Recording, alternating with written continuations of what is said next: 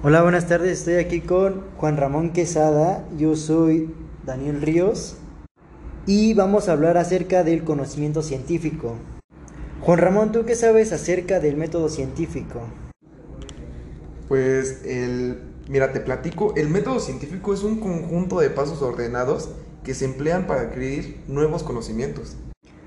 Claro, correcto. Además, para poder ser calificado como científico debe de basarse en el empirismo, en la medición y además también debe de estar sujeto a la razón.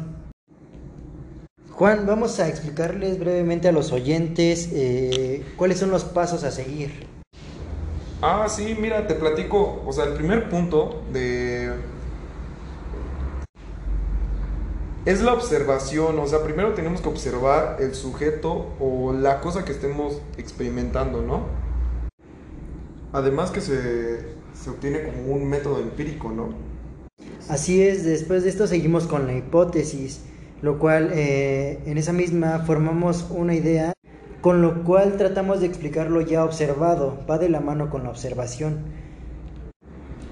Claro, tienes mucha razón. Y, y después de esto, tenemos que realizar la experimentación. Se lleva a cabo diferentes experimentos para comprobar o refutar una hipótesis.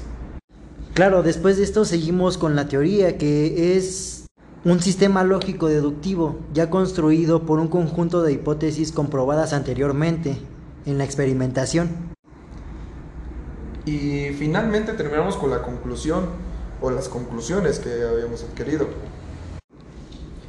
Es todo lo que extraen de la teoría formulada.